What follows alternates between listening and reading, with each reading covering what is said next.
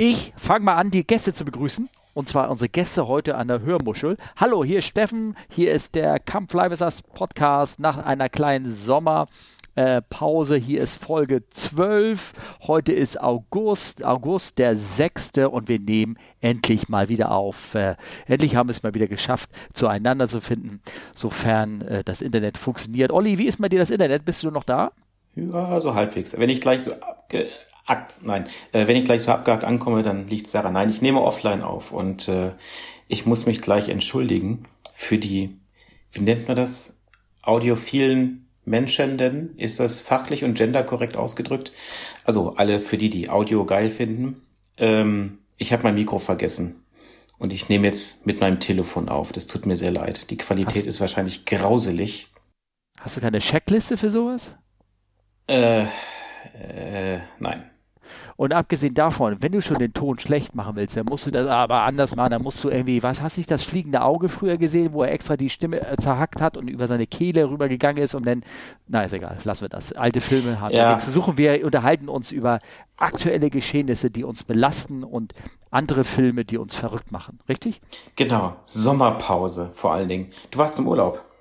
Ich war im Urlaub, ich war sehr schön, ich war in Italien, ich bin ähm, auch gut und wohlgenährt wiedergekommen und war überrascht, dass meine Waage mich noch tragen kann.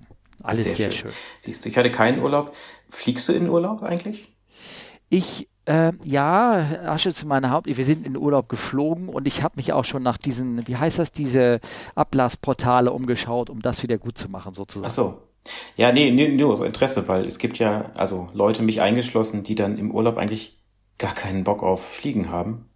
Ich weiß ja. auch nicht warum. Und äh, tatsächlich, ich habe mal ein bisschen geguckt, so richtig in Urlaub geflogen bin ich schon echt lang nicht mehr. Mhm. Aber ja, gut, das ist ja, wahrscheinlich. Nimmst, nimmst du ja Moped oder sowas, ne? Immer. Ja, genau. Also ähm, für die Hörer, ich fahre dann meistens sehr weit weg mit dem Motorrad. Ähm, also auch mitunter nicht mehr Europa, von daher halt die etwas andere Art zum Reisen. Aber ich glaube, ich glaube, das ist auch einfach ähm, ich mag irgendwie nicht im Hotel bleiben, weil das erinnert mich einfach an die Arbeit. Man muss es, man muss es leider so sagen. Ne? Oh, okay. Also ich, ja, nee, ich habe da kein Problem. Also ich reise gerne mit dem Flugzeug, leider äh, umwelttechnisch natürlich nicht so gut, aber wir reisen auch oft äh, weiter weg als Italien und auch in die weite Ferne und auch das ist natürlich noch viel schlimmer umwelttechnisch und man möge mir verzeihen. Ja, aber machst, was machst du denn? Was machst du denn? Ähm, ähm, was machst du denn, wenn du müde wirst auf so, auf so einem Motorrad? Wie, wie, wie, wie bekämpfst du das? Oder, nee, oder springe ich gerade irgendwie mit dem Thema? Nee, alles gut. Ähm, ja, das ist eine schöne Überleitung. Äh, ja, tatsächlich, äh, wenn ich auf Reisen bin, äh, ist es tatsächlich so, dass ich da gar nicht mehr so oft müde bin, weil nach so, ich sag mal, vier, fünf Tage kommt man so in so ein, das klingt so total doof, aber in so ein Flow, in so ein Reiseflow. Und dann bin ich eigentlich auch so entspannt, ähm, dass ich einfach so lange fahre, wie ich lustig bin, oder wir, ich fahre nicht alleine. Aha. Und ähm, ja, eigentlich ist selten, also ich wüsste nicht, dass ich im Urlaub wirklich müde fahre, weil sonst, wenn man wirklich mal müde oder Fatigue ist, wie es so schön heißt, also ja, Langzeitmüde, wie man das nennen will, dann, dann bleibt man halt einfach ein paar Tage irgendwo. Das ist ja das Schöne, man ist halt einfach wahnsinnig flexibel. Mhm. Ähm, anders als beim Fliegen. Ähm, da ist Müdigkeit natürlich so ein Problem. Und das gab ja da eine Frage in der letzten Folge, da ging es um Fatigue. Ähm, ich habe nicht aufgeschrieben, wer mir das äh, geschrieben hat, leider. Da bin ich ja normalerweise ganz gut, aber diesmal habe ich mir das nicht aufgeschrieben. Ja, wie kann man, also die, die, die Frage war, wie kann man Müdigkeit vorab bekämpfen? Und äh, das ist schwierig. Also ähm, Vorschlafen ist halt nicht so richtig. Also man kann natürlich sich vorher hinlegen, man ist ausgeruht, aber man kann ja keinen Schlaf vorholen. Ähm, du kannst ne? zumindest dafür sorgen, dass du äh, ausgeschlafen bist. Das kannst du machen. Also, genau, du genau. aber du genau. kannst jetzt ja nicht sagen, ich schlafe jetzt 20 Stunden, um dann 40 Stunden wach zu bleiben. Das geht ja leider nicht. Nee, das geht nicht. Da hast du natürlich recht. Aber du kannst, ähm, ja, du kannst halt äh, dir vor ordentlich Schlaf besorgen, du nicht irgendwie ein Schlaf-Minus-Konto irgendwie aufbauen. Ähm, da, ich, ich benutze da so eine App dafür sozusagen und monitor so ein bisschen meinen Schlaf, aber das mache ich mir ja nur so aus Hobby und der hat auch immer so ein Konto dann und so nach, nach dem Flug ist das Konto total miesen und ähm, kann man halt wieder aufladen und dann kann man, wenn man gut geschlafen hat, ich, hatten wir das Thema nicht schon, so wie man also zum Beispiel, wie ich meine Nordatlantik-Rückflug äh, bekämpfe sozusagen, also die Müdigkeit, den Nachtflug, der mir davor steht, wie ich das mache, habe ich das nicht schon erzählt oder so? Ich bin mir gerade unsicher, aber äh, um da nochmal darauf einzuhaken, also das Konto, was im Minus ist, so schnell ins Plus umzuwandeln, das würde ich auch gern können. Aber das ist, äh, ja. Ja, ja, also das ist ja, wie so Apps sind, die machen da tolle bunte Graphen und Haken und dann fühlt man sich gut, weiß ja. Ne? Ja, wobei, ja. Äh, also es gibt da tatsächlich, also es ist ja ein sehr wissenschaftliches Thema und ähm, da habe ich auch schon mit einem Hörer äh, kurz kommuniziert darüber. Ähm, da gibt es eine Scale, eine Skala oder ein Modell, sage ich mal, von, äh, von der NASA, Boeing und so weiter entwickelt. Und das ist zwar ganz toll, aber wir haben schon bei uns festgestellt, dass das tatsächlich nur ein theoretisches Modell ist und auch nicht in allen Bereichen so hundertprozentig ist. Es ist halt, ja, modellhaft. Und ja, was kann man machen? Müdigkeit vorab bekämpfen. Ähm, so schön das ist, wenn man vielleicht mal ein langes Layover hat, also eine etwas längere, längeren Aufenthalt, wenn man irgendwo ist, ähm, ja, dann kann man halt eben nicht rausgehen, sondern muss sich halt vorm Flug vernünftig hinlegen und sich ausruhen und halt eben nicht das große Touri-Programm machen oder so. Ne? Ja, genau.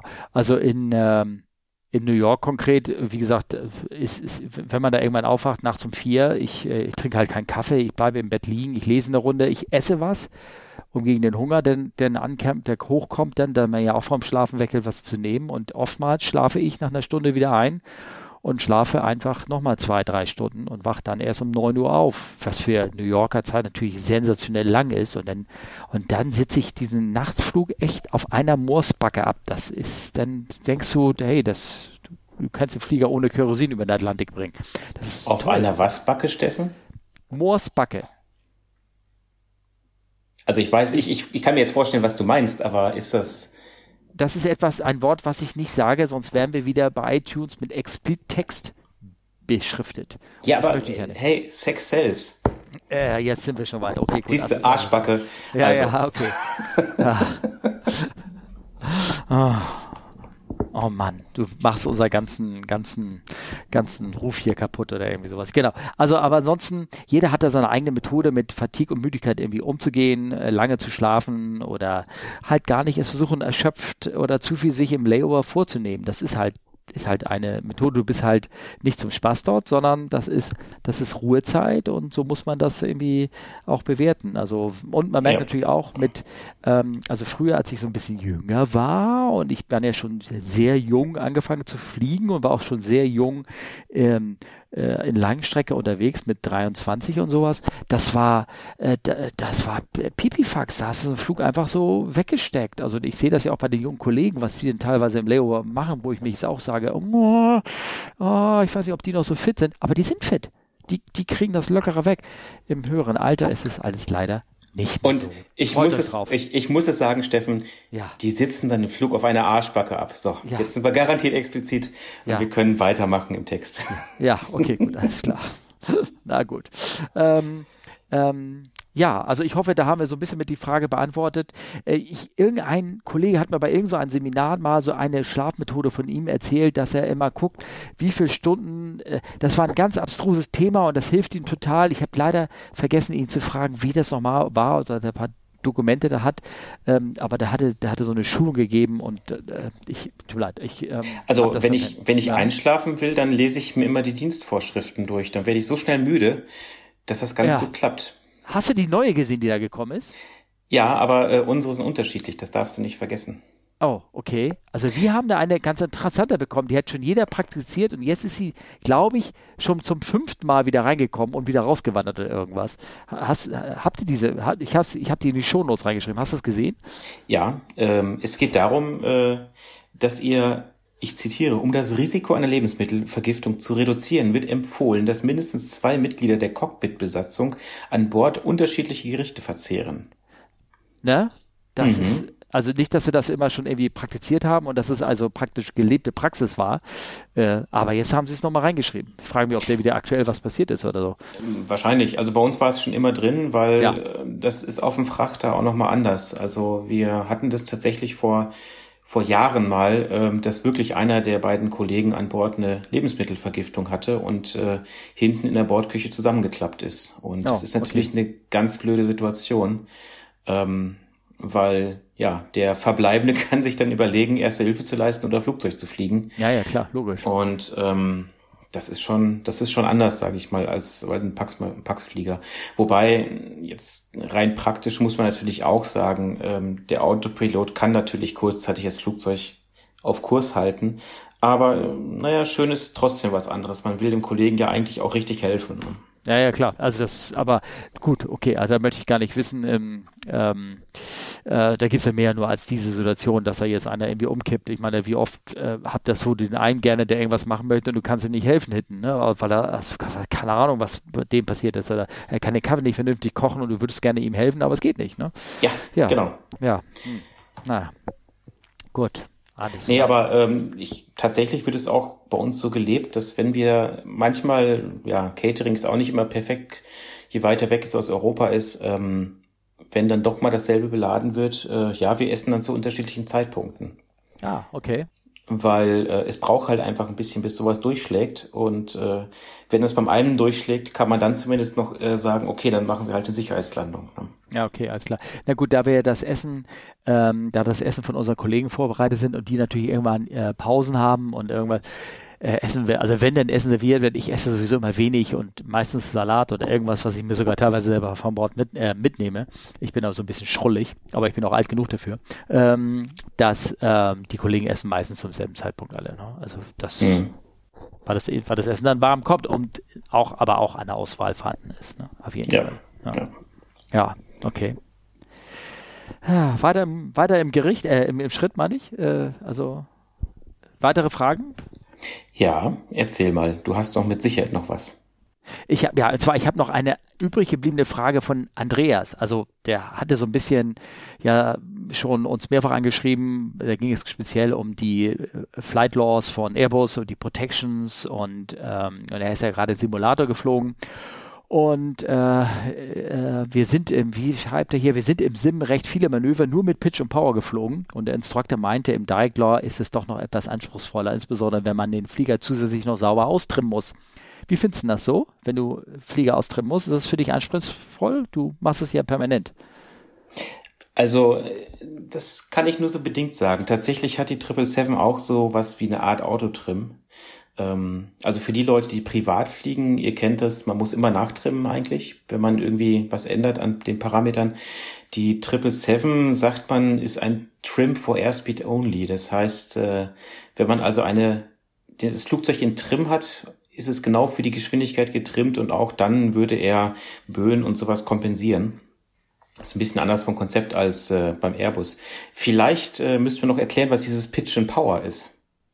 Meinst du? Okay. Ähm, Pitch and Power ist eigentlich, ja, das ist unser Butter und Brot bei der Fliegerei. Ähm, das ist das, was wir Instrumentenfliegerei äh, nennen, dass wir ähm, den, dass wir Werte im Kopf haben, Erfahrungswerte, gelernte Werte, ähm, die wir, ja, die wir, also ich sag mal so im Schlaf eigentlich abrufen können, sollten, müssen, wenn ich eine bestimmte äh, Geschwindigkeit haben möchte auf dem Gleitpfad, wenn ich äh, die und die Klappen und Fahrwerk ausgefahren habe, dann muss ich eine bestimmte Pitch, also eine bestimmte ähm, ja, Winkel zum Horizont äh, einhalten und eine gewisse Leistung setzen. Dann fliege ich meine Geschwindigkeit. Und darauf kann ich mich mehr oder weniger blind drauf verlassen, wenn ich ähm, wenn ich weiß, ich fliege bei meinem Schiff äh, 21 Prozent Leistung und bin auf einem 3 Grad oder habe die, die Nase auf ungefähr zweieinhalb Grad, dann weiß ich, ich fliege den Gleitpfad mit meiner Approach Speed einigermaßen stabil runter. Oder wenn ich äh, 25% Leistung setze und meine Nase auf äh, 2 Grad Pitch halte, also dann weiß ich, ich fliege ungefähr 250. Das sind so Pitch-Power-Werte. Und die, äh, ja, die, die, die kennt man, die hat man im Kopf und oder, oder man rechnet, man. Ne? Oder man rechnet sich über Faustformeln aus. Das ist, glaube ich, das größte Hobby von manchen Ausbilderpiloten, oh. Faustformeln sich auszudenken.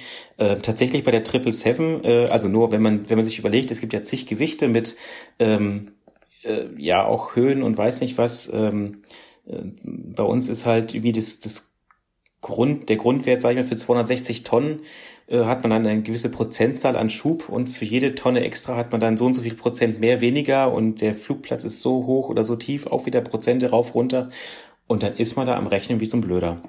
Aber es funktioniert erstaunlich gut, das muss man sagen. Also das, ähm, das geht sehr schön, weil ähm, so ein großes Flugzeug, ja, muss man ja doch auf die Art und Weise fliegen, während man bei den kleinen dann eigentlich so ein bisschen nach Gefühl und Gehör fliegt. Ne?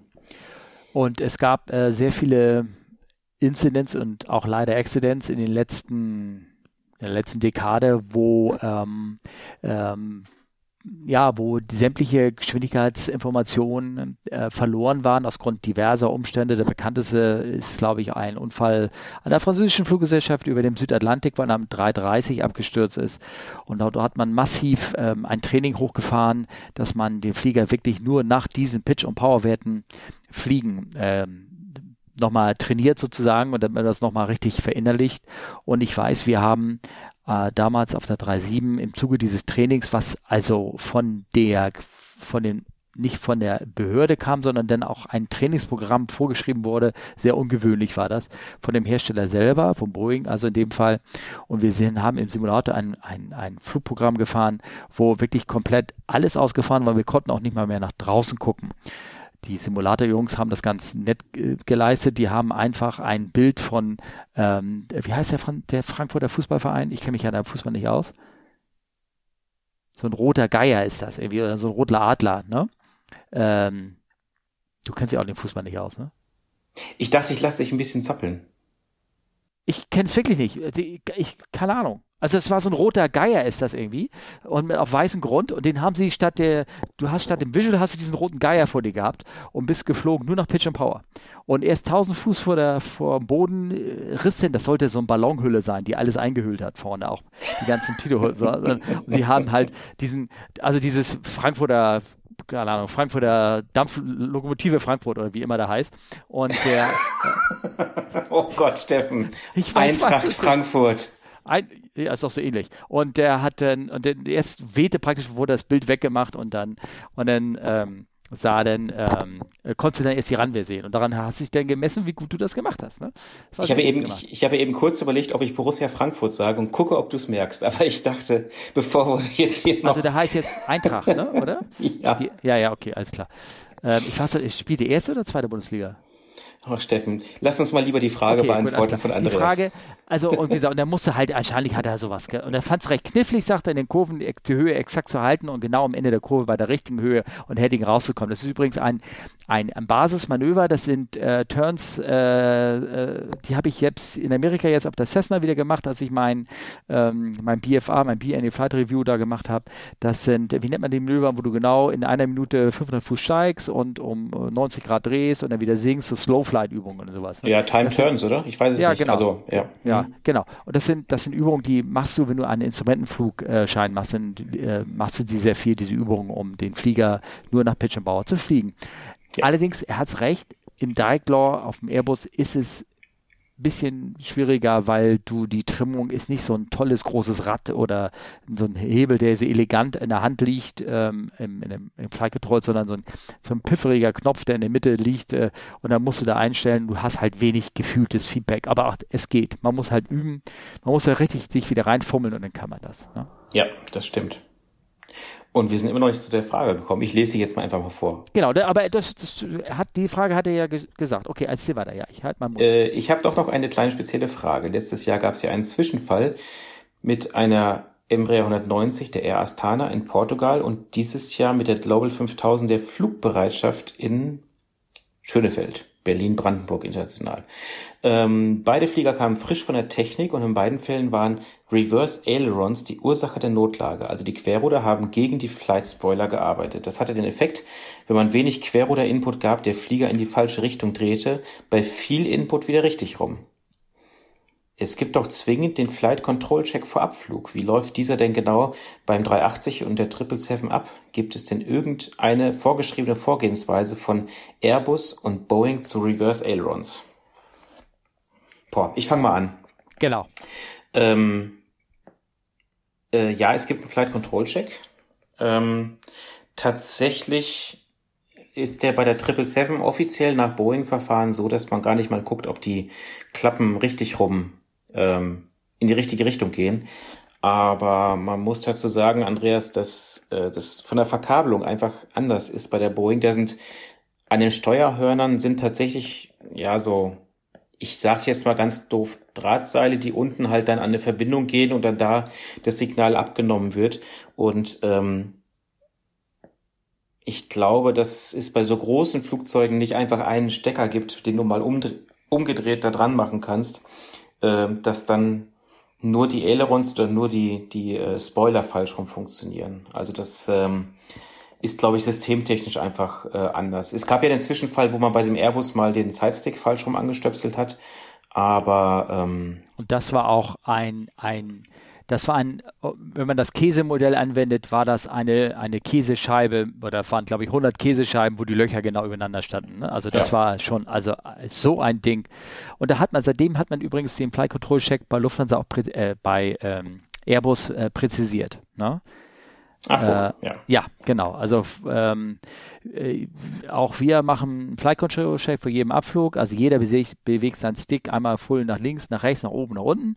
Aber für diese Links-Rechts-Teil heißt es, wenn ich nach links bewege, ähm, sagt der Kollege nicht nur äh, Full und, oder Not Full, hat gesagt, Flight Control Check, okay, es war nicht, bevor diesen Vorfall gab, war nicht vorgeschrieben, äh, zu sagen, da war nur vorgeschrieben zu überprüfen, ja, sie schlagen richtig aus oder sie schlagen aus. Und mittlerweile muss man das halt genau aussprechen. Also wenn ich das Ding left mache, sagt der Kollege full left.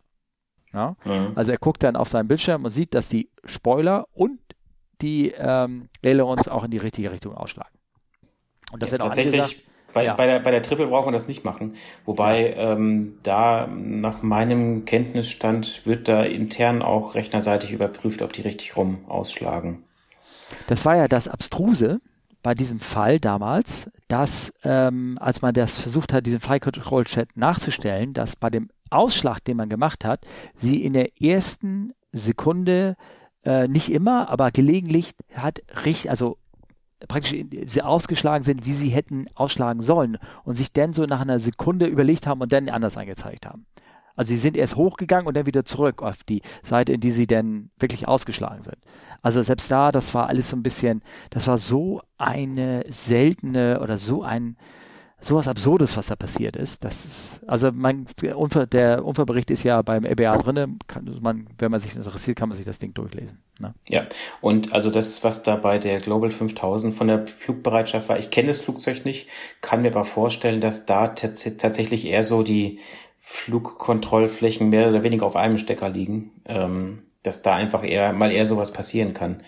Ähm, aber schon ungewöhnlich, dass es so zweimal so dicht äh, äh, solche ähnlichen Fehler da vorkommen. Wobei, war das exakt derselbe Fehler? Ich meine, in der E190 und der Global 5000 sind schon verschiedene Flugzeuge, ne? Unwesentlich, ich weiß ja. es nicht, ehrlich gesagt, keine ja, Ahnung. Okay, gut. Also auf jeden Fall um seine Frage, nein, wir haben nicht irgendwie so ein Training jemals genossen, dass es, dass die Dinge dagegen laufen. Es gab ja auch mal bei einer wiederaktivierten, ähm, vor zwei Jahren, drei Jahren war das, ein russisches Modell, eine äh, Illusion, so ein altes Ding, 67 oder irgendwas, die haben sie wieder reaktiviert und haben beim Testflug, und da gibt es Videos von, wie der auch so reineiert, weil die haben aber so analog hydraulische Flight Controls und da ist die, das ganze System war auf einmal mitten im Flug total kaputt gegangen. Und wie der da reingeflogen ist, da wird mir schlecht. Also er hat es hm. aber auch geschafft. Ähm, okay. Kann mal gucken, ob ich das irgendwo äh, finde. Ne? Ja, ja. Nein. So, und jetzt kommen wir eigentlich zu dem großen Ding, was uns beide eigentlich so ein bisschen Boah, ich mich aufgeregt. Ja. Ich weiß gar nicht, wer das Ding gepostet hat. Und zwar ein Video bei YouTube, die fünf Geheimnisse von Stewardessen. Stewardessen, nicht Stewards. Ich, ich, vielleicht machen die das irgendwie anders oder so. Aber die fünf Geheimnisse von Stewardessen. Kannst du dich noch an diese Geheimnisse erinnern? Oder ja. Äh, ich, ich bin, ich, ich habe dieses Video gesehen, ich war einfach sprachlos. Ja. Wie man so, so viel. Scheiß wir sind ja eh schon explizit, wie man eine solche gequälte Kacke überhaupt ja. filmen kann. So, ja, jetzt sind wir garantiert explizit. Ja, ja, okay. Ähm. Also, nein, nein, wenn ein, man achtet nicht, die Stewardessen achten nicht darauf, ob die Gäste einen guten Body haben und muskulös sind, wenn sie einsteigen, ähm, ob sie, ähm, ob sie irgendwie in der Lage sind, irgendwann den Flieger bei der Notlandung zu helfen, sondern die gucken sich höchstens die Leute an, ob sie besoffen sind oder irgendwie krank sind ne, oder irgendwie komische das machen oder ob sie vielleicht einen schicken Dress von Hermes anhaben, aber nicht, ob sie able-bodied Person sind. Das gucken sie, sie sich höchstens an, wenn sie dann wirklich am Ende am am Notausgang sitzen und da wird dann geguckt, sag mal, ist derjenige überhaupt in der Lage, mir da eventuell zu helfen. Aber das ja. ist das Maximalste. Ja. Wo, wobei selbst da, ähm, ich bin jetzt die Tage auch innerdeutsch geflogen und hatte das Glück von einem Notausgang Platz in einem Canadair-Jet. Ähm, und neben mir in derselben Reihe saß auch eine Dame auf dem Notausgangsplatz und ähm, also ich sag mal so, wenn die sich so an den Armlehnen festhält, dass oben, wo die Fingerknochen sind, so weiße Streifen erscheinen, ja. dann kann sich jeder wirklich denken, dass sie sich vielleicht nicht ganz so gut fühlt, äh, während sie da am Fliegen ist. Und ich ja. habe sie dann ein bisschen angequatscht und sie meinte dann auch noch so, kann man das erkennen, dass ich Flugangst habe? Nein, nein, also pff, das war ja, jetzt ja. so eine Eingebung, ja. die ich hatte. Ähm, ja, es war trotzdem ganz lustig. Wir haben uns nett unterhalten und ich hoffe, sie das ein bisschen abgelenkt hat, zu haben von. Ja. Ähm, ja, diese fünf Geheimnisse war das andere. Genau. Steffen, gehst du immer mit einem Krummmitglied auf ein Hotelzimmer? Skandalös. Mit dir sofort. Ja, habe ich gleich überlegt. Wir beide unterwegs gehen auf ein Zimmer und kuschelig unter eine Decke. Ne? Podcasten. Ja. Äh. ja. Oh, Leute, nein, nein. Also, vor allen Dingen erstmal, da war das Bild von diesem, von diesem Crew-Hotelzimmer, ne? Das war so ein Fünf-Sterne-Hotelzimmer. ja. Nein, nein, auch das nicht. Die Zimmer sind manchmal grottenschrecklich. In London habe ich eins gehabt, da konnte ich noch nicht mal meinen Koffer aufklappen, so eng war das, äh, ohne gleichzeitig aus dem Zimmer wieder rausgehen zu müssen.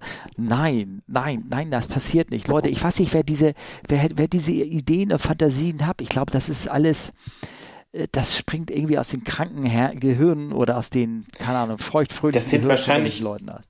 Nein, das sind die Cousins und Cousinen von diesen Chemtrails-Fanatikern. Ja, kann sein. Also, also genauso, ich, genauso, genauso mit, dem, mit der Toilette, dass da extra ein Aschenbecher ist, dass man da auf jeden Fall reinascht, weil die Toilette der von den Flugzeugingenieuren prädestiniert beste Ort ist, um an Bord zu rauchen. Ja. Hä? Ja. Ja, genau. Also deswegen haben sie da noch den, den Aschenbecher drin gelassen, ne? weil sie wissen, da sind sie ungestört. Wenn geraucht wird an Bord, wird es dort sein. Nein, ja. deswegen sind die Dinger nicht dort. Die sind aus alten aus ganz alten Zulassungsbedingungen sind sie dort dort, weil man früher an Bord geraucht hat und weil man, da hat er zumindest recht gehabt, dass wenn man da wirklich seine Zigarette anmacht, dass man sie dann vernünftig ausmacht, nämlich im Aschenbecher. Aber mittlerweile bei den ganz neuesten äh, Boeing-Modellen ist da nicht mal mehr ein Aschenbecher, da ist aber immerhin eine Zigarettenausklemmer dabei. Hast du das Ding mal gesehen? Nee, habe ich mich aber gerade gefragt. Also bei uns ist tatsächlich auch noch ein Zigaretten, also ein Aschenbecher drauf aber ähm, sonst nichts.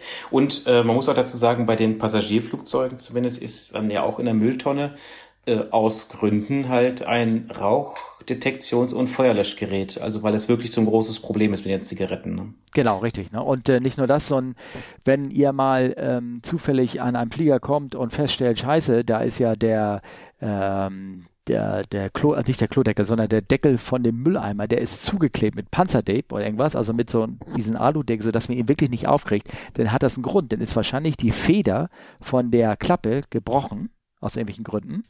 Ähm, und dann ist das Klo nämlich gesperrt weil wenn die Klappe nicht sich wieder schließt, kann das automatische Feuerlöschmittel, was dort reingespritzt wird, in den Mülleimer, falls er irgendeiner in seine Zigarette reinschmeißen sollte, weil er versehentlich da geraucht hat, ist es ähm, hat, kann es nicht seine Löschwirkung empfallen. Deswegen, der Deckel muss sich zwingend von selber schließen und wenn das nicht ist, dann wird das Ding zugeklebt, damit man vielleicht zumindest man sich die Hände waschen kann dort oder aufs Klo gehen kann. Das äh, hatte ich noch nicht, aber bei uns äh, haben wir auch keinen Feuerlöscher im Mülleimer. Genau. Genau, also das ist das mit den Zigaretten, das ist eine alte Sache. Äh, dann war da noch das mit dem Vogelschlag, dass es natürlich nicht im Briefing erwähnt wird. Natürlich wird nicht im Briefing erwähnt. Im Briefing wird aber, also im Passagierbriefing wird erzählt, keinen erzählt euch, was passiert, wenn ein Vogelschlag passiert ist. Nein, es wird nur erzählt, was passiert, wenn Rauch ist und wenn du Masken zu benutzen hast und wie du auch vom Bord kämpfst. Es wird aber auch nicht erzählt, dass ein Reifenplatzer ähm, auch möglich sein kann oder das oder das oder das. Das ist noch ein, das ist ein Hanebüchenschrei. Ich glaube, wir dürfen eigentlich gar nicht weiter regen, dann regen wir uns noch weiter darüber auf. Ne? Ja, das ja. ist, äh, ja. Du sagst ja, einfach nur, es gibt keinen Grund zur Beunruhigung, nicht wahr? Genau, richtig, ja. Nee, nee, aber ich meine auch, äh, und wir wissen genau, wir können nichts dagegen tun und das ist eine größere Katastrophe und wir haben alle Angst davor. Ich hatte drei Blitzschläge, habe ich mir erzählt, ne? Ja. Ja. Ich hatte aber, glaube ich, schon zehn Vogelschläge. Was ich, was ich ah. tatsächlich oh. lustig fand, ich meine, ich fliege jetzt ja auch schon einige Jahre. Ja. Ähm, wir hatten letztes Jahr mal einen Vogelschlag von, also in, in, in China, von so einem, naja, so ein Kranich war das nicht, aber so fast in der Größe. Und ähm, beim Start, natürlich genau dann, als wir gerade abgehoben sind. Und ähm, Ich habe das tatsächlich früher immer so eine für so eine blöde Erzählung gehalten, dass es dann in der Kabine nach verbranntem Fleisch riecht. Ja, doch, ja.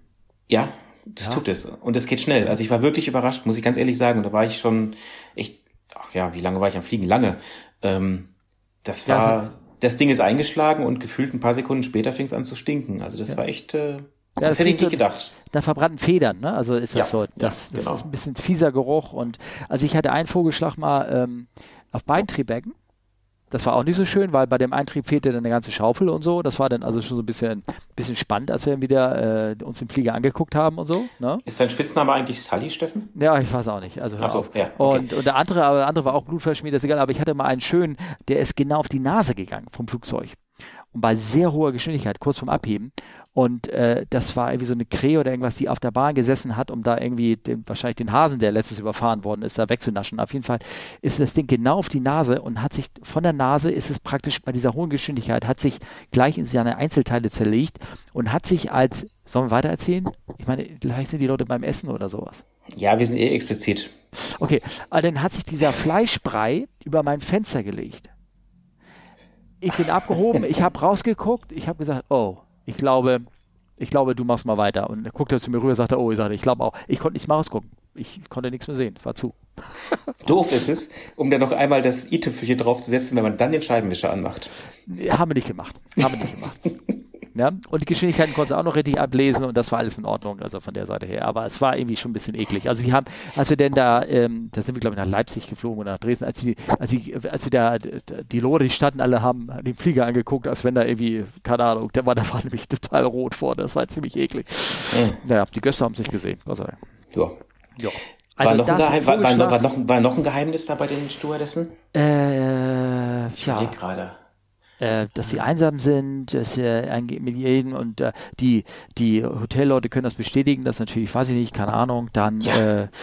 äh, äh, ich möchte gar nicht darüber erzählen. Also irgendwie alles alles gut. Aber ich kann da sagen, wenn da wirklich mal so ein Pilot mit einer Stewardess gemeinsam auf sein Zimmer geht, ich uh. erwähne mal von den 18 Mann von meinem Flugbe von meinem Flugbegleiter, von meinen Lehrgang damals in Bremen. Von diesen 18 Mann sind vier nicht mit einer Stewardess verheiratet.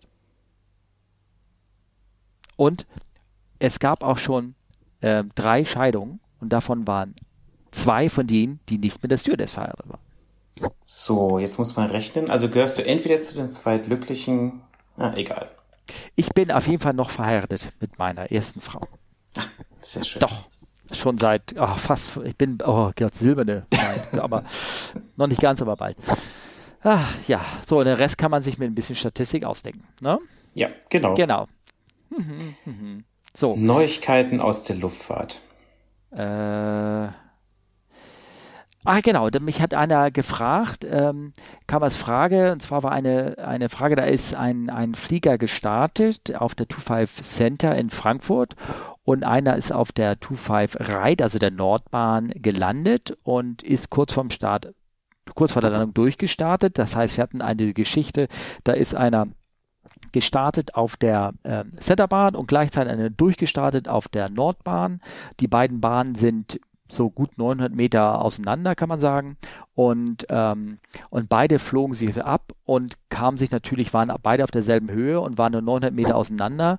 Und dadurch gingen bei beiden die Tigerswarnung an und es, äh, der Tower hat dann gesagt, okay, flieg mal zu dem einen, flieg jetzt mal, der nach Norden war, dreht da mal nach rechts ab und der andere drehte nach links ab. Und war das gefährlich, wollte ich fragen, ist das wirklich so gefährlich? Ähm, ähm, naja, also wollen wir so sagen, es ist per Design sind ist, die, die haben, keiner von denen hat irgendwas gemacht, was gegen die Sicherheitsregeln verstand. Der eine ist gestartet, hat die Startfreigabe vom Tower gekriegt, der eine durfte landen. Und immer ein Flieger für eine Landung geplant ist, dass er landet, ist auch immer mit berücksichtigt, dass er durchstartet. Das heißt, die Abflugverfahren für denjenigen, der dort startet, zur selben Zeit mit denen, der dort landet, die, sein Durchstartverfahren sind so aufeinander abgestimmt, dass wenn sie beide wirklich zeitgleich wieder in die Luft oder nebeneinander Luft sind, dass sie beide sich zwangsläufig irgendwann voneinander wegbewegen. Also ja. äh, so ist das vom, vom Design her schon gebaut, also die, die ganzen Abflugformen. Deswegen, es gab zu einem, es gab natürlich einen Vorfall, also es war ein meldepflichtiger Vorteil, Vorfall, weil es eine TICAS, äh, nicht nur eine Warnung, sondern wahrscheinlich auch eine Resolution gab. Deswegen war der Vorfall meldepflichtig, aber er war so, wie er designt war. Deswegen ja. ist kann man, kann man erwähnen. Bei Aviation Herald stand die Geschichte auch drin und da steht ja aber alles drin. Wie gesagt, haben wir ja schon mehrfach erzählt. Ähm, also in dem Sinne, es war sicher und es war so, wie das äh, nicht, nicht vorgesehen ist, aber zumindest so, wie es sein kann. Ja, tatsächlich ähm, kommt es auch gerade in Frankfurt hin und wieder mal vor, dass äh, wenn man im Anflug ist, wir haben ja dieses Tickers-Display, wo wir ja sehen, wie viel Flugzeuge in der Umgebung rumfliegen, wie viel höher, niedriger sie sind, dass während man im Anflug ist, dass man doch 500 Fuß, also 260 äh, Meter unter einem, ein Tigers-Target plötzlich fliegen hat, was natürlich sehr, sehr wenig ist. Und ähm, gab es auch viel Diskussionen und wenn man da mal genau nachguckt, ja, das ist legal. Also ähm, kann man machen, mhm. weil der Luftraum nämlich äh, darunter äh, für die allgemeine Luftfahrt befliegbar ist. Und wenn die sich ganz genau an diese Höhen halten würden, dann würde das auch genau passen, aber na, manchmal nicht ganz so. Und auch dann kriegen wir halt Tickers-Warnungen, ja. Und genau. äh, tatsächlich ist es, äh, es ist per Design so, ja. Genau. Genau. Und wie gesagt, äh, da im Fall ist natürlich, dass er vielleicht andere noch, noch einen alten Höhenmesser eingedreht hat, falsche Höhen, Luftdruck eingedreht hat, dann kommt es natürlich, werden die Abstände manchmal auch wieder geringer und naja, aber ähm, selbst da solche Puffer sind eigentlich eingebaut. Ne? Ja. Ich habe ja so ein makabres Thema aufgeschrieben, aber eigentlich nicht, um es zu beschreiben, was da genau passiert sind, sondern ähm, ein Thema, wir hatten uns ja mal ähm, ganz kurz erwähnt beim Losrollen, warum wir immer Freizeichen kriegen und Daumen hoch, wann wir es losrollen können, damit wir sehen, dass unter uns keiner ist und keiner verletzt wird. Ähm, es gibt noch eine andere Art von Freizeichen, die wir erhalten müssen, also jedenfalls bei kleineren Flugzeugen, bei deinem und meinem Flieger eher nicht so sehr. Ähm, mm, Doch, zwar, tatsächlich, tatsächlich ja? auch bei okay. uns, ja. Mhm. Okay, dann, ja, dann kannst du mal erzählen, was da passiert ist vielleicht. Ähm, ja, das ging wohl da um einen Techniker, einen Mechaniker, der ja. ähm, leider in einer Fahrwerksklappe eingeklemmt wurde. Ja, genau. Ja, das ähm, und man muss dazu sagen, diese Fahrwerksklappen sind mitunter sehr, sehr groß. Also die sind halt ungefähr so groß, wie das Fahrwerk so im Durchmesser ist und der hat das leider auch nicht überlebt. Ähm, und genau deswegen gucken wir, also deswegen lassen wir uns halt immer Freizeichen geben. Ähm, tatsächlich bei uns auch vorm Start, also bevor wir die Hydrauliksysteme mit Druck beaufschlagen. Genau, darum geht es, ähm, ne? dass wir Hydraulik einschalten und sowas. Ne? Genau. Das, äh, ja. das klären wir immer ab, dass da keiner steht, weil diese, also bei uns die Fahrwerkstüren sind so, äh, ja, die Aviation Nerds werden es mir genau sagen können, aber wie groß sind die? Ich schätze mal, die sind so ja, neun Meter lang mal drei Meter, wenn nicht sogar ein bisschen größer. Und wenn so eine Tür einen da erfasst, da kann man nicht mehr viel machen. Ne? Ja, genau. Also die Geschichte ist so, dass diese, diese äh, Fahrwerkstüren, die sind normalerweise geschlossen. So ein Fahrwerk äh, öffnet sich die großen Klappen, das Fahrwerk fährt auf und dann gehen die Klappen wieder zu. So, wenn man am Boden ähm, daran arbeiten möchte, kann man diese Fahrwerksklappen wieder ausfahren hydraulisch und dann können die Mechaniker da reingehen, können viel besser ran an die Systeme und Sachen ausbauen und umbauen, irgendwas. Nun, bevor man natürlich die Klappe dann wieder zuseht, zumacht, muss man ähm, zusehen, dass man, ähm, dass da ja natürlich keiner drin ist und sich gegenseitig Freigabe gehen, okay, kannst die Klappe zumachen. Ähm, äh, wenn man einen Flieger kommt, der bei dem die Hydraulik nicht mehr ähm, nicht lange nicht angeschaltet war und man schaltet Hydraulik ein, kann es sein, dass viele Klappen, viele Sachen so ein bisschen raushängen. Mhm. Ähm, also bei der 737 zum Beispiel, dass dort die Landeklappen, die vorderen, dass die so ein bisschen rausfallen aus ihrer Verankerung, weil die auch hydraulisch eingezogen werden oder so ein bisschen mhm. rausgerutscht sind. Ne? Ja. Es kann sein, dass die Fahrwerksklappen so ein bisschen raushängen. Nur so zwei, drei Zentimeter, mehr nicht. Ne?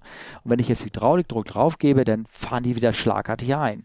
Ja. Ähm, bei der 3, bei, beim 380 da oben, da kommt keiner mit der Hand an die, an die, da, wenn, wenn der Flieger da steht, ohne dass da jetzt irgendeiner arbeitet, an den Klappen, an den Landeklappen, Vorflügeln und so, dann, dann kannst du das einschalten, da passiert nichts, weil ist kein Mensch ist so groß, dass er da rankommt. Bei der 37 ist es aber so. Das sind mhm. die vorderen Fowler-Flaps, das sind diejenigen, die zwischen dem Triebwerk und dem Rumpf sind, die hängen, die fallen richtig raus. Und wenn du da an Bord kommst und siehst, die Hydraulik ist ausgeschaltet, dann muss einer außen rumgehen. Und das war Standardsache, wenn, wenn wir an einen Flieger rankamen mit Outside-Check, sagte ich, gehe dir raus, gehe raus, gib dir die Hydraulik Clearance. Ging raus, ja. klopfte an, hielt den Daumen hoch und sagte so, kannst du Hydraulik einschalten. Weil selbst wenn die zwei, die, diese zwei, drei Zentimeter, die das Ding einfährt, ich meine, ihr müsst euch vorstellen, diese Landeklappentüren, die sind designt so, dass man da, dass der Winter mit 300 Stundenkilometer draufsteht und ich kann sie einfahren. Hm, genau. Wenn da so ein kleiner Finger dazwischen ist, die sind, die sind einfach ab. Klack. Ich bin gerade, ich bin gerade überlegen, die Umrechnung von, von PSI auf Bar. Ähm, 3000 PSI haben wir Hydraulikdruck, das sind etwas über 250 Bar, oder? Vertue ich mich da gerade? Ja gut, das hängt ja an, wie groß der Zylinder ist und so. Ich will da ganz kommen, das kriegen wir Anschiss. Das bringt doch nichts. Ja, Markus, ja, Markus bitte weghören. Ja, genau. Ja, genau. Ja, aber es reicht, du kannst dir einfach vorstellen, dass, dass so eine, so eine, so eine Landeklappe, die muss gegen einen starken Wind ein- und ausfahren können und dazu muss sie Kraft haben und dieser Kraft, diese Kraft reicht aus, äh, dir Finger abzuklemmen, durchzuschnippen oder wie gesagt einen ganzen Mechaniker so tödlich zu verletzen. Ne? Also da haben die wahrscheinlich nicht an ihre Verfahren sich gehalten und weil äh, diese Dinger sind eigentlich durch normalerweise durch Checklisten und irgendwas sowas abgedeckt. Ja, ne? Das stimmt. Ja, genau. Ähm, ich habe da noch so eine harte, was? Ich wollte gerade sagen, hast du noch eine harte Geschichte für mich? Ja, ich habe nur, ich habe das nur aufgeschrieben, wir harte Landung in Bolivien. Da, da, da, ich habe da so ein Twitter-Feed gesehen und dann, wie also nicht nur Teile. Also was passiert normalerweise bei einer harten Landung? Ich glaube, da haben wir ja schon mehrfach sprechen, die Sauerstoffmasken fallen raus. Aber hier ist die ganze Deckenverkleidung runtergekommen. Also der ist anscheinend da so aufgeschlagen in Bolivien in seiner Höhenlage, dass der, ähm, dass man äh, dass da die Deckenverkleidung irgendwie runtergekommen. Sie sind ja auch nur mit, mit, mit Krebs festgemacht oben, also mit so ja. Velcro, ne, wie das heißt, sind die teilweise da reingeklemmt. Und wenn du da ordentlich den Flieger ordentlich reinhaust, ähm, dann, dann fallen die Dinger mal runter. Deswegen wollte ich fragen, Geschichten aus dem Flugtraining, hast du da eigentlich äh, irgendwas äh, für mich? Weil ich habe letztens zum Beispiel mal so ein kleines Video gemacht, Flugtraining von vor, keine Ahnung, vor 20 Jahren, wo wir Videos gemacht haben, wie die Reifen am Boden aufsetzen. Auch bei 3.7. Ui. Okay. Ja, nö, eigentlich. Wir waren natürlich alle ganz artig. Ähm, ja. Was man beim Flugtraining, habe ich gehört, gut machen kann, du kannst dich einfach in den Gang stellen auf eine, ein Stück Zeitung. Kennst du das? Nee, das kenne ich nicht.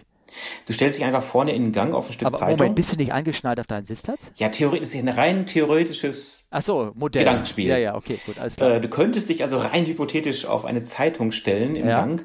Wenn du dann die Gase reinschiebst, dann rutschst du halt bis ans Ende und äh, dann drehst du halt die Platzrunde und bei Landung mit Bremsen und Reverse rutscht du wieder nach vorne. Durch hm. den ganzen Flieger. Das habe ich gehört, soll gehen. Ah, wie nennt man das? Welche Surfart ist das? Keine Ahnung, aber die BG würde sich, glaube ich, äh, wenn sie im Grabe wäre, ganz doll umdrehen. Ja, das kann ich vorstellen. Je nachdem, welche Zeitung du nimmst. Aber so eine Bildzeitung, die ist wahrscheinlich so ein Schmierenblatt, da geht es am besten. ja, ne? genau. genau. Ah, herrlich. Ne? Ja, aber ja. Ähm, tatsächlich unser Landetraining war äh, das erste, was ich gemacht habe auf dem Airbus. Das war eigentlich relativ problemlos. Also wir haben irgendwie einen Satz Reifen durchgebracht, aber das ist relativ normal bei den vielen Landungen, die wir gemacht haben. Ja. Aber ja, ansonsten ja, war eigentlich soweit alles gut. Und bevor man jetzt gleich überlegt, nein, Reifen, die muss man nicht wegschmeißen, die werden rund erneuert, also von daher alles halb so wild. Genau, richtig. Und dieses Video, wie das entstanden ist, war folgendes. Es gibt auf der, ich weiß gar nicht, wie es bei den neueren Modellen ist, aber der alten 300, da gab es ein Bauteil aus Holz. Aus Holz? Holz. Holz. Und zwar hatte der also eine Art Sperrholz, so dünnes Pappdingsholz.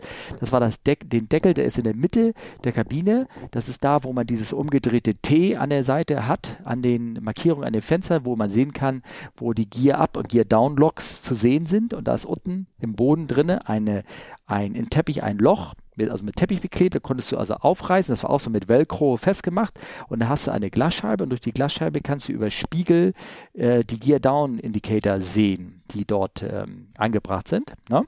Mhm. Die sind auch beleuchtet, die Lampen müssen auch gehen, die werden auch vor jedem Nachtflug gescheckt und, äh, und da kannst du sehen, ob das Fahrwerk, wenn die Anzeigen im Cockpit nicht gehen, könntest du dich da hinsetzen, durchgucken, durchleuchten, auch mit der Taschenlampe und gucken, ob mal das Fahrwerk komplett ausgefahren ist. Man kann aber auch dort, wenn man das richtig hält, kann man auch die Reifen sehen und du kannst auch sehen, wenn sie setzen. Und da, da das war so beim Flugtraining auch so theoretisch die Möglichkeit, du hast auf flach auf den Boden gelegt, hast dich an den Sitzen festgehalten, rein theoretisch natürlich nur, ne? Ja, und ja. hast da eine kleine Kamera da gehalten und konntest dadurch die Landung filmen sozusagen. Ach so. Ja, ja ich war gerade überlegen, aber ich meine, dein Landetraining ist schon lange her. Heute macht man das mit der GoPro, die man einfach unter den Flieger hängt. Das gibt's auch solche. Ja, ja. Nein, es, also es gibt tatsächlich, also es ist mittlerweile raus. Es gab äh, so einen Typen von MK Airlines, das ist eine Frachtgesellschaft aus Afrika, der oh. hat äh, seine GoPro an das Bugfahrwerk eines Jumbos, eines Frachter-Jumbos geklebt quasi. Mhm. Ähm, und Mit dem normalen, oder was, ja. Filmend halt nach hinten. Ja. Und ähm, also ja, das sind zwei Herzen, die in meiner Brust schlagen. Einmal natürlich das Flugsicherheitstechnische zu sagen, oh mein Gott, wie kann der nur? Ja. Aber das sieht geil aus. Ja, ja, das kann ich mir vorstellen. Ja. Und vor allen Dingen, also was, äh, was ihm dann wirklich dann, also der Typ wurde dafür auch rausgeschmissen, oh. äh, muss man auch sagen, zu Recht. Ja. Weil man hängt nicht einfach eine GoPro einfach an eine Bugfahrwerkskonstruktion von einem 400 Tonnen Jumbojet dran. Einfach nur ähm, aus mechanischen Belastungsgründen natürlich, ne? Ja, also ich meine, die kann ja auch wegfliegen und irgendwo rein ja. und es ist wirklich nicht, nicht keine gute Idee. Und ähm, was eigentlich das Witzigste an diesem Video war, dass ähm, das war irgendwie ein Kurzstreckenflug Maputo Joburg, nee Joburg Maputo, also innerafrikanisch total kurz und ähm, ja, man sieht halt den Start, also man sieht erst ein Pushback, das Rollen, den Takeoff, alles total toll, das Fahrwerk fährt ein, dann kommt ein Schnitt das Fahrwerk fährt aus, aber das Main Gear bleibt drin. Oh, okay. Ähm, und das Ganze sehr, sehr früh, also noch geschätzt so in 3000 Meter Höhe. Okay. Und ähm, der Trick war halt, dass er da die ähm, ja, Fahrwerksnotvorrichtung äh, betätigt hat, wo man das Gear quasi einzeln fahren kann. Und dann hat er erstmal nur das Bugfahrwerk ausgefahren, hat dann äh, entsprechend nur den glatten Jumbo-Rumpf gefilmt mit dem Anflug und bis dann irgendwann ganz regulär das Main Gear ausgefahren wurde und der dann gelandet ist. Hm. Also, ja, wie gesagt. Er hat sich Gedanken gemacht, du dabei? Er hat sich, er hat sich wirklich Gedanken gemacht. Ähm, das sah auch richtig, richtig beeindruckend aus, aber es ist einfach verboten gewesen. Das, genau. das muss man leider sagen. Und ähm, ja, Belly of the Beast, aber ich glaube, das gibt's nicht mehr im Internet. Oh, ähm, das gibt's bestimmt noch, oder? Challenge accepted. Du hast äh, morgen noch Zeit, Steffen, dann such das mal raus. Ja. Ah, mach ich mal. Ähm, es, also wiederum, der hat sich ja wesentlich noch Gedanken gemacht. Meine, es gibt diesen einen Typen, gibt es eine Video von der, wo der seinen Selfie-Stick bei seiner Citation aus diesem ganz kleinen Fenster raushält und während des Starts Selfies macht mit seiner GoPro. Äh, fake? Nein, ist das fake? Ich weiß es nicht. Also es gibt natürlich viele Bilder, wo sich die Leute mit Selfie-Stick, Entschuldigung, Deppenzepter, ich kann das nicht anders nennen, ja. Ähm, irgendwie selbst fotografieren und das Bild dann irgendwie nett reinretuschieren.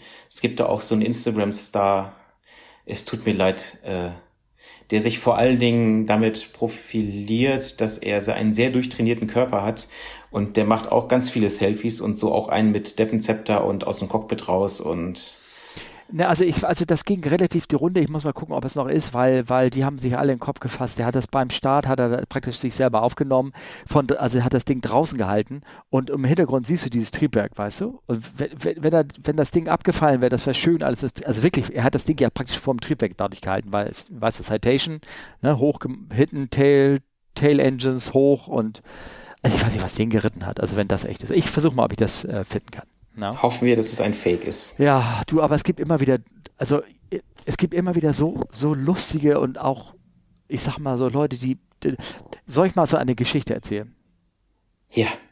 Wir Mach, mal gib uns eine kleine Geschichte. Oh, aber das war wirklich jetzt konkret auch wieder, endlich mal wieder eine Geschichte, die mir passiert ist oder beziehungsweise auf meinem Flug. Das war der Mem, das, das, die, der, der Mem der, der, des letzten Fluges. Letzter Flug war Los Angeles und ähm, so du musst dir vorstellen, da waren zwei, zwei Mädels an Bord. Die fielen schon dadurch auf, dass sie, ähm, also ich, ich drücke das mal politisch ganz korrekt aus, äh, die waren so angezogen und gekleidet und haben gesprochen, dass man vermutet, dass einfach nur die, deren Eltern einfach nicht genügend Geld hatten, ihnen eine vernünftige Schule äh, finanzieren zu können. Verstehst du, was ich meine? Mhm. Also sie fielen also schon durch ihre Art auf und so ganz lange Fingernägel und alles so ein bisschen günstig sah das aus. Ne? Und mhm. ähm, äh, sie sind dann äh, sind auch dann äh, schon aufgefallen, dass sie mehrfach immer gemeinsam auf eine, auf die Toilette gegangen sind. Ne? Oh. Mhm. Ja, die haben sich nur, das machen Frauen ja gerne, du weißt ja, äh, laut Schöner Leben mit dem Arschloch, der, er schreibt ja in seinem Kapitel ganz genau, was Frauen, warum Frauen das machen. Müsst ihr mal nachfinden. Das ist eine Challenge für euch, Leute. Findet das Kapitel raus. Schöner Leben mit dem kleinen Arschloch. Warum gehen Frauen gemeinsam mit ihren Handtaschen immer auf die Toilette? Ähm, ich habe bin mit einer sehr wunderschönen Frau übrigens verheiratet. Also ich habe nichts, ich bin kein, ähm, ne? Also auf jeden Fall, sie fiel dadurch auf und ja. äh, äh, ähm, äh, und die, die standen mal wieder beide auf, wollten wahrscheinlich beide wieder gemeinsam auf Toilette gehen und da stand der eine Kollege gerade und ähm, während die eine aufstand und die andere sich dann noch rausschälte, kam sie so ein bisschen mit ihm im Gespräch. Wie gesagt, das war ein Flug. Ich erwähne es nochmal von Los Angeles. Ihr wisst, wo Los Angeles liegt nach München. Und sie fragt ihn, uh, oh, ha, okay, uh, by the way, do you have ever been to the United States? Und er, er, wusste gar nicht, was los war. Was? Wie? Äh, ja, ja, ich glaube, wir kommen gerade daher. Ach so. Äh, und dann fragt sie ihn noch, do you speak German? Er, er so überlegte so, äh, ich, äh, ja, ich denke schon, deutsche Fluggesellschaft, ich spreche schon irgendwie Deutsch. Der, der konnte gar nicht antworten. Der war so konzentriert, so fertig, der, dass er irgendwie, und während sie immer auf seine Antwort gewartet hat und er mal gar nicht wusste, ob, ob sie jetzt ihn verarschen will oder irgendwie sowas, ne, kommst du, warst du schon mal in Amerika? Ähm, äh, drehte sie sich auf einmal um und stellte fest, dass ihre Freundin doch ganz alleine aufs Klo gegangen ist. Und sie, where is she, where is she, where is she? Und rannte weg und war da erstmal für eine halbe Stunde nicht gesehen, weil sie durch den ganzen Flieger nervös gerannt ist und ihre Freundin gesucht hat. Oh, es war herrlich. Und das, so rannte das, so, so den restlichen Flug hat sich jeder immer gefragt, äh, sag mal, warst du schon mal in Amerika? Ach, herrlich. Es gibt also sehr schöne Geschichten an Bord. Ja, die wollte ich nur als kleinen Abschluss erzählen. No? Sehr schön. Sehr schön. Ja. Ah, ist schon spät genommen. Wir reden schon über eine Stunde. Kann das sein? Oder fast? Ja, nicht ganz. 51, 55. Das langt 56, noch, 57, ja. Das langt ähm, Hinweis genau. noch auf dem 21. September. Echt? Was ist denn da? Nein, ich weiß es. Ein Hörertreffen. Genau. Genau, ein Hörertreffen, bei dem eigentlich noch nicht so richtig viel Details wir sagen können, außer dass wir tatsächlich eine Flughafenrundfahrt äh, gebucht haben, also sofern wir wirklich genügend Leute bleiben, die wir dafür bekommen haben. Also eine Flughafenrundfahrt ist jetzt nicht ein, ein, ein super technisches Highlight-Event, denke ich mir. Aber es ist eine nette Sache, da kann man zusammenkommen, kann man sich gemeinsam Flugzeuge angucken. Ähm, es geht zur Feuerwehr, ähm, zur Nordtorwache hin in Frankfurt und äh, Beginn ist 15 Uhr am 21. September. Wir müssen aber eine halbe Stunde vorher da sein, da Details gebe ich noch bekannt. Und danach wollten wir uns vielleicht irgendwo, und das ist leider auch noch nicht bekannt, vielleicht zum Essen oder auf ein Bier oder Appleboy oder irgendwie sowas treffen. 21. September, wer Lust hat, Tragt euch das genau. Kalender. Und wenn ihr nicht, wenn ihr nicht hessisch seid, ja. ich bin es auch nicht. Ja. Ich trinke auch keinen Apfelwein. Na, trinkst nicht. Oh. Du isst auch keine Handkäse mit Musik. Warte mal, lass mich kurz überlegen. Äh, nein. Nein, okay. Aber ich ähm, habe schon meiner Grobplanung gesagt, dass ich da bitte frei haben möchte. Ich hoffe, das klappt. Ich habe auch schon versucht, frei ich habe es da, also ich habe da meine Off-Tage hingelegt, das sollte also klappen. Ne? Ja, siehst du. Ja, ja ich, äh, ich bin noch dabei, mir Mühe zu geben, aber ich denke, das sollte auch klappen. Ja. Ähm, ja, ansonsten, wenn ihr Kontakt, Kontakt habt und Feedback wollt, ja. ähm, dann gerne an fragt CFWU bei Twitter oder an äh, fragen at comeflybissas.de, richtig? Sehr schön. Ah. Genau. Ach ja, und es gab ja mal Feedback, dass äh, immer gesagt wurde, du redest so viel und ich so wenig, ne? Genau. Das ist äh, der Natur der Sache geschuldet. Wer redet jetzt so viel? Du oder ich? Ja, das lasse ich jetzt mal im Raume stehen. Aber okay. ich meine, das hat ja vielleicht, also als, einfach als Erklärung auf dieses Feedback äh, von einer Freundin von mir, die diesen Podcast hört. Ah, die begrüßte an dieser Stelle. Das ist also ähm, internes, internes Feedback. Äh, ich glaube, die hat das schon getwittert. Ach, okay. ich, ich weiß es nicht, aber ähm, ihr müsst es so sehen. Also der Steffen kommt ja eher aus dem norddeutschen Teil Deutschlands. Da nennt man das auch Schnacken, wenn das richtig ist. Ja, nicht Schnaken, wie die Hessen sagen. Das ist was ganz anderes. Genau, und äh, ja. Und ich komme so aus, das ist äh, geografisch, ob man mag es kaum glauben, eindeutig Ostwestfalen.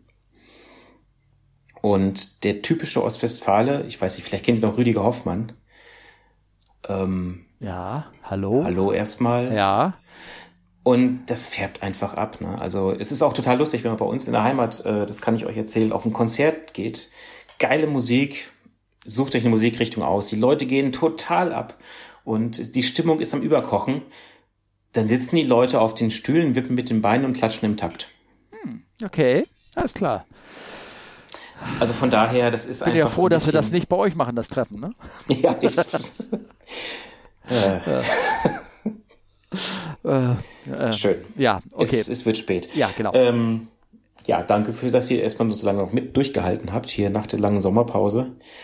Und ähm, ja, dann würde ich sagen, hoffen, hören wir uns bald wieder. Genau. Äh, schaffen wir hoffentlich in zwei Wochen wieder eine Folge, ne? Schauen wir mal, ob wir das hinkriegen oder so. Du hängst den, du hängst den Hammer immer so hoch. Ja, ich weiß. Aber immerhin äh, habe ich einen. Äh, okay. Auf Wiedersehen, gute Nacht, sagen wir. Tschüss. Bis dann. Ciao.